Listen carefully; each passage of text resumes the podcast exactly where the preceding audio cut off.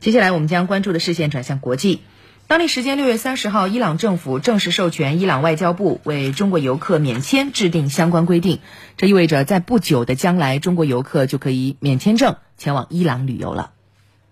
据伊朗媒体报道，伊朗政府早在六月二十三号就做出决定，取消中国游客赴伊朗旅游需要申请签证的规定，并在六月三十号当天授权伊朗外交部就此制定具体规定。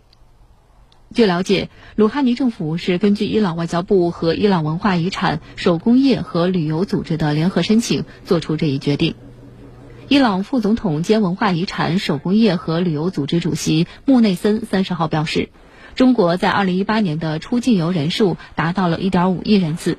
伊朗的目标是凭借本国的潜力和资源，每年接待两百万中国游客。他还表示，他们相信发展旅游业比发展石油行业更加经济实惠，可以获得免于制裁的可持续的收入。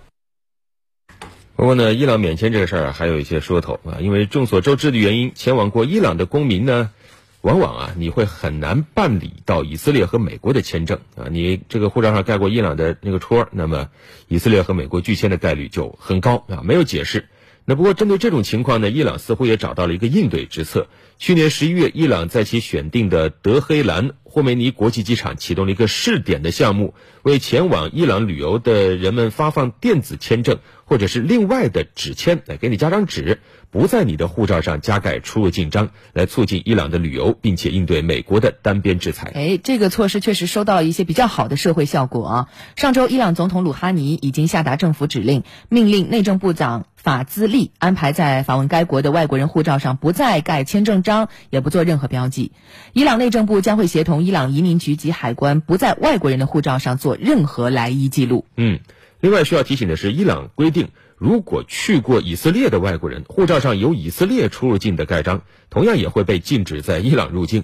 那就在上周，经中国外交部证实，因为以色列有关部门内部纠纷，以色列驻华使领馆从六月二十六号开始暂停受理除了学生签证外的其他种类。中国籍公民的签证申请恢复时间待定，所以中国驻以色列使馆也提醒中国公民提前做好相应的准备，妥善安排自己的行程。